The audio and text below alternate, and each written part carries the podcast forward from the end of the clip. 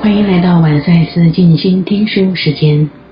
今天为大家介绍《爱他就让他做自己》这部作品，由张宏玉老师著作。封面的首页提到了很重要的一句：“Love 症候群身心灵无痛治疗法。”爱害你死去活来，痛苦不堪吗？今天我们要还给爱一个公道。真爱不苦，真爱也不会痛，会痛会苦的。Love 症候群其实都是恐惧造成的爱的假象，而恐惧之所以存在，是因为爱缺席了。你是否常常一个不小心就会陷入爱的折磨里，衍生种种 love 症候群？爱太多，爱太少，爱过头，爱的快让自己或对方窒息。但爱真的是制造痛苦的罪魁祸首吗？还是其实你根本不懂什么是爱？以及如何去爱，你真正给的不是爱，而是掌控、不信任、不接纳。在本书的自序中，老师提到了人间最困难的修行——亲密关系，引用了奥修的一段话：“爱，它只是一种能量。”它是一种分享，而爱的回馈就在付出的过程中。内容提到了，所有的人际关系都是一种修行，亲密关系更是人生里最困难的修行，最严苛的功课。亲密关系里一直都隐藏着许许多多的考验，在关系中。层出不穷的劈腿与外遇事件，已经让许多人不再执着于白头偕老、天长地久的爱情迷思。在离婚率越来越高的今天，也有许多人选择宁愿拥有亲密关系，但却不愿被任何形式所捆绑。本书共有七个章节，第一章：爱的太多。只要温柔，不要承诺。第二章，爱不见了，不爱我就否定我。第三章，爱的匮乏，拿生病换取关爱。第四章，爱成枷锁，我爱你，但我不信任你。第五章，爱不出口，我的心事你不知。第六章，爱的出轨。换个人来爱爱看。最后一章，Love 维他命，生命中的爱源于自己。后记，喂，你还活着呢。我们先从爱情的角度来分享本书。爱自己，我爱你，但我更爱我自己。爱自己是在我们的中心思想里常常会谈到的主题，但其实执行起来往往很多时候有困难。看起来很有自信，很快乐，但你也许常常会问自己：我爱我自己吗？在经过了否定自己、失去自信，在爱情里面。爱的没有了自己，讨厌自己之后，突然想到，为什么我们要因为别人而失去了爱自己的能力？我们总是苦苦的追求有人爱我，有人爱已经成为了一种幸福的象征。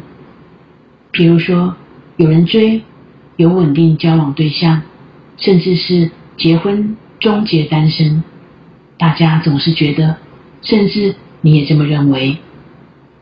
有人爱，就是快乐，就是幸福。但为什么有时候你会怀疑你已经拥有了爱，但却没有你想象中那么幸福快乐？你以为你有了爱情，你不会孤单；你以为你有个伴，你应该幸福，但是你却觉得越来越寂寞。然后，你却在一段稳定的关系里渴望幸福。这不是很矛盾吗？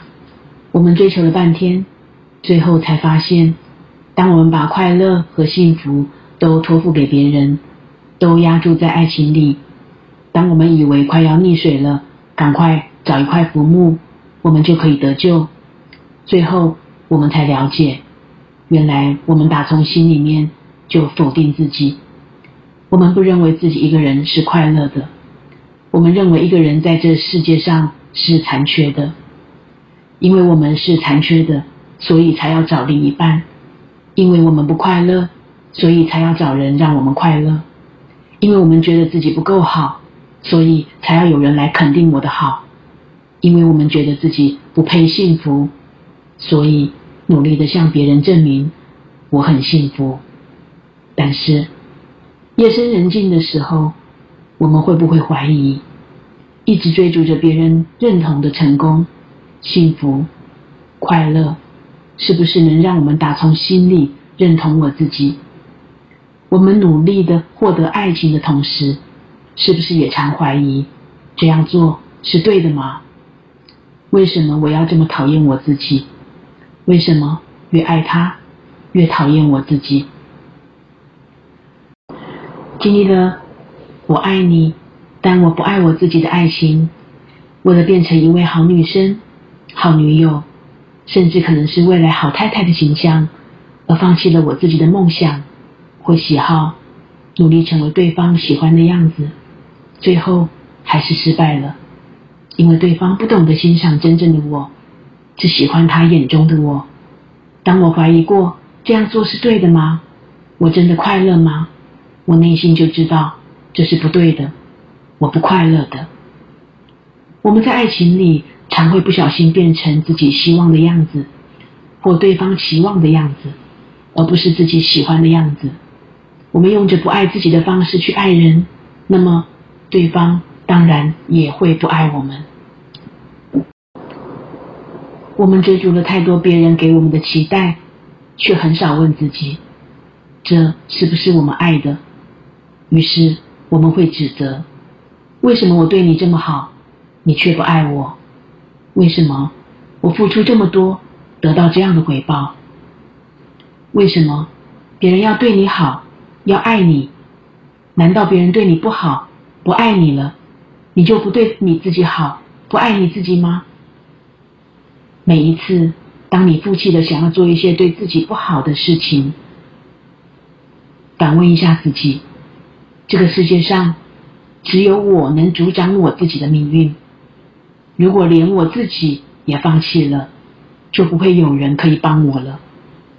无论如何，我都不能放弃自己。不管再怎么讨厌自己，都要接受不完美，接受挫折，接受现实，然后找回爱我自己的方法，让自己变得更好，然后值得更好的人生。我们再来谈谈亲密关系当中亲情的爱，来自父母的情绪勒索，原来是因为不懂怎么爱。东方的父母习惯控制，他们的出发点往往是善意的，但是却搞砸了亲子关系。父母习惯用唠叨、批评、责怪、贬低、处罚、贿赂或是限制的方式。来掌控孩子，他们觉得这是为了孩子好。更严重一点的掌控是把孩子当成自己的所有物，觉得自己有权利掌控孩子的一切，甚至孩子的择偶、置产、工作。当孩子本来就应该听父母的，在这种观念下成长的孩子，如果不懂得反抗，就会变成妈宝，或是被情绪勒索的被害人。总是听从别人的人。就像被驯化的动物，把自己的人生交给别人做决定，这样的人生真的会快乐吗？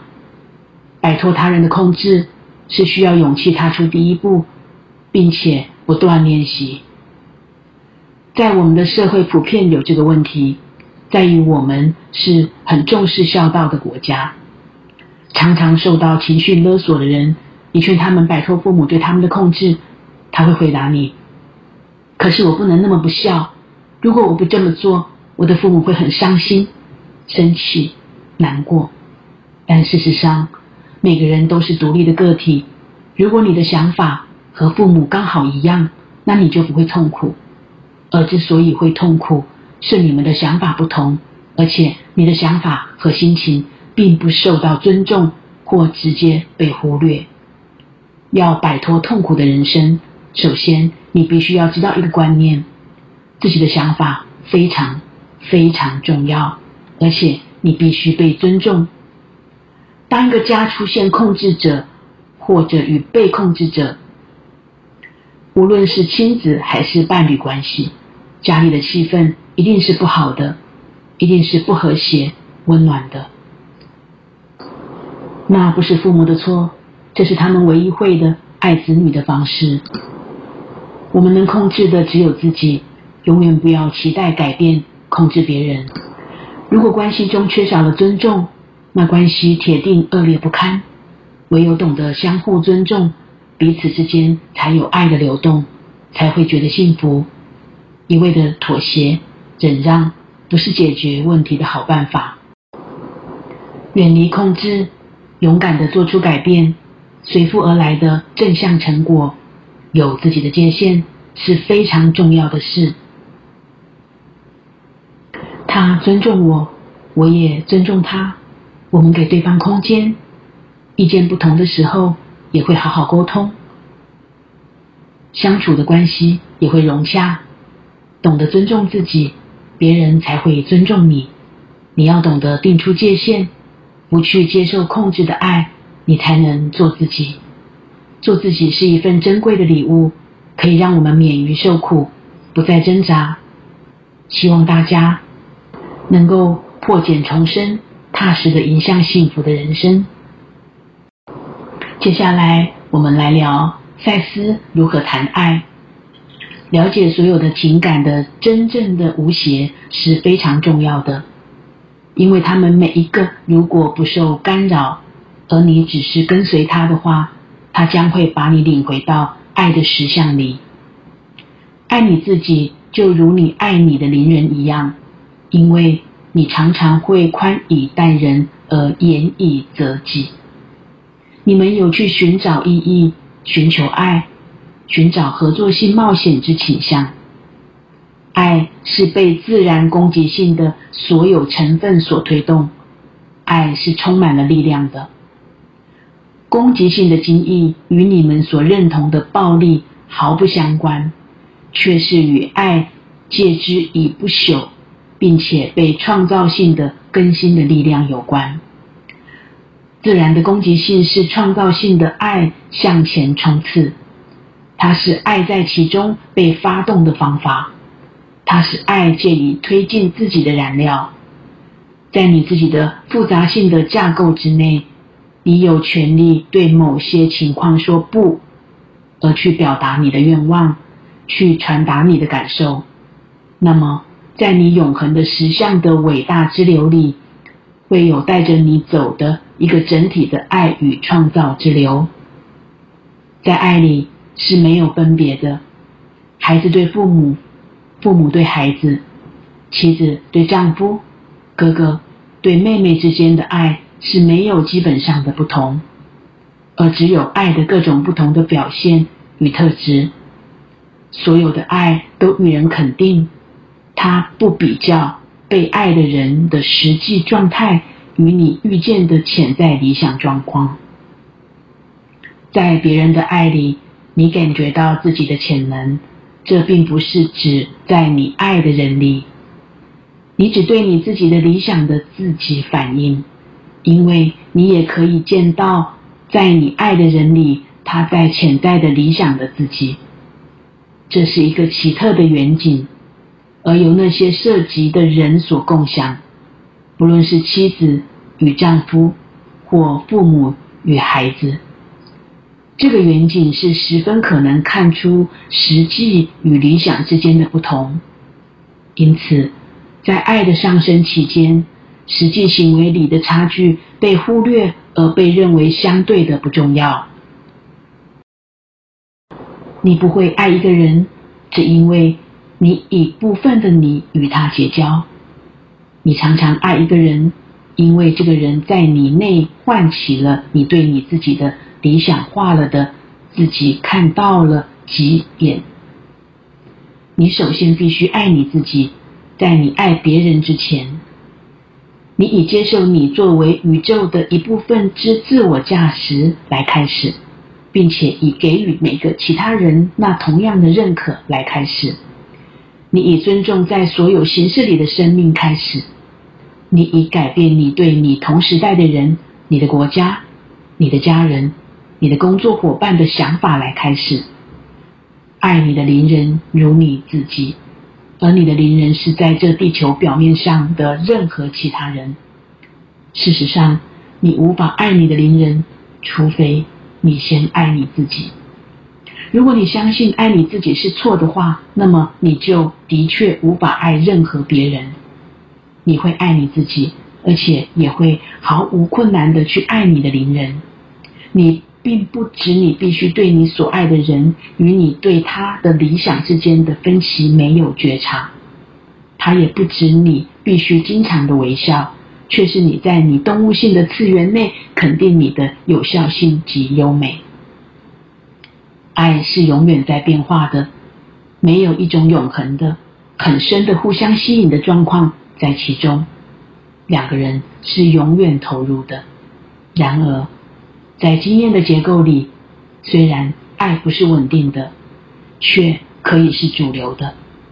倘若如此，那永远会有朝向理想的一个远景。以及因为那些自然的发生在已实现的与远景之间的不同而生的一些懊恼。你爱的人把你内最好的部分吸了出来，在他的眼中，你见到了你所可能成为的样子。爱也是导致行动的一个伟大煽动者，而利用了能量的发电机。爱自己，爱你自己。而且了悟到你所认为的不完美，反之是向着更完整的变为的一种摸索。爱涉及了自尊以及对个体生物性的热情与健全性的信任。爱并不要求牺牲，爱你自己，并且给你自己一个公正的礼遇，而你也将会公正的对待别人。对你自己怀着爱心的接受，将容许你浏览你的信念，就如你可以浏览乡野里变化的景色一样。当你爱别人时，你给他们他们天生的自由，而不怯懦的坚持他们必须永远的来照应你。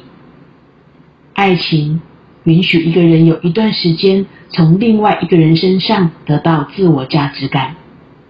而至少暂时的让另外一个人认为他是善的这个信念，胜过他认为自己缺乏价值的这个信念。与更大爱做一区分，两个人明白他们自己的价值，而能够给予及接受。如果你了解爱的本质，你也就能接受恨的感觉，肯定。能包括这种强烈的情感的表达，以一种很奇怪的方式，恨是一个回到爱的方法。未受干扰的表达了的话，恨的作用是要传达存在于与所期待之间的一个分离。这个恨的意思是要把你的爱再得回来，它的本意是要使你传出一个讯息。而声明你的感觉，可以说澄清误会，而把你与你所爱的对象带得更近。恨不是对爱的一个否定，却是想得回他的一个企图，以及对把你与之分离的境况的一个痛苦的认知。否定恨存在于世，就是否定爱。恨永远涉及了一个很痛苦的爱分离的感觉，而这个爱可能被理想化了。一个你对他没有任何期望的人，你永远不会恨他。当孩子对父母说“我恨你”时，这孩子真正在说的是：“我这么爱你，你为什么对我这么坏？”这孩子的敌意是建立在对他自己的爱的一个坚定的了解上，惩罚只会加深了这孩子的问题。爱与恨都是建立在你自己的经验里的自我认同上。如果你完全没有与一个人认同的话，你根本不会费事的去爱或恨他。不去管他的话，恨并不会持久。常常恨是爱的近亲，因为。怀恨的人被很深的引力吸引到他所恨的对象。恨也可以是一种沟通的方法，但它从不是一个稳定的、经常的状态。当你以为你最恨人类的时候，事实上你是陷入了爱的两难之境。你在把人类与你对他的怀着爱心的理想化的理念相比。然而，在这种情形下。你忘记了实际涉及的人们，你是集中在理想的离题上。如果反之，你能容许自己把实际上在你不满后面的爱意释放出来，那么光是它就可以让你看见现在大半逃过了你的观察在人类里的可爱特性。一，你不能够恨你自己而爱另外任何人，因为那是不可能的。二，反之，你会把所有你以为你所没有的特质投射到别人身上，在口头上赞美他们，而心中却恨那个人，因为他有你所没有的那些特质。虽然你声称你爱那个人，但你会试图去颠覆他存在的基础本身。再来，因为你们在善与恶之间做出了这样的分别，而使得爱显得。软弱，而暴力却强壮。这反映在你们活动的许多层面上，例如魔鬼变成一个有力的邪恶人物，恨被视为比爱要有效率的多。我们举两个，如果你是一个婚姻不幸福的女人的例子。第一，如果你可以开始想象你有一个很好的追求者，现在。也许一个气宇轩昂的人不会出现，但如果你正确的做这个练习，你将自动的开始感觉被爱，因而值得被爱，而且可爱，而且在以前你却觉得被拒绝、无价值，而且自卑。第二个例子，不幸福的女人，这个被爱的感觉将改变你的实相，而把爱吸向你，你会表现出被爱的样子。而后，你的配偶可能会发现你展示出那种最令人欢喜的特性，而他自己可能也会跟着改变。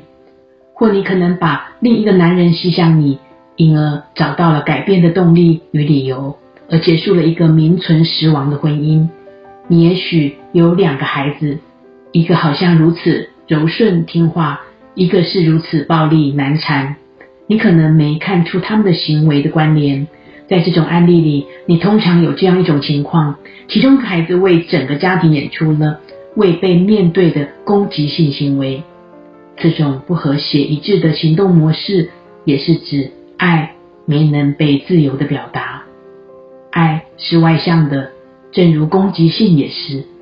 你无法抑制其一，而不影响另一个。因此，在这种情形下。听话的乖孩子常常替作为一个整体的家庭表达了被压抑的爱，所有其他的情感都建立在爱上，而他们多少全都与爱有关，而全都是回到它以及扩展它容量的方法。以上是我们为本书分享的解读。最后，我们为玩粉及赛友们送上一句祝福。邀请大家做自己的好父母，像好父母一样肯定自己、满足自己、爱自己。只有愿意为自己的幸福快乐负责，你才能真正幸福快乐起来。这样做的时候，你内心的信念是：我值得拥有幸福，我有能力让自己幸福。这会让你感觉到自己内在是充满力量的，而不是虚弱无力的。我们相信，当你这么做时，你一定会遇见一个更好的自己。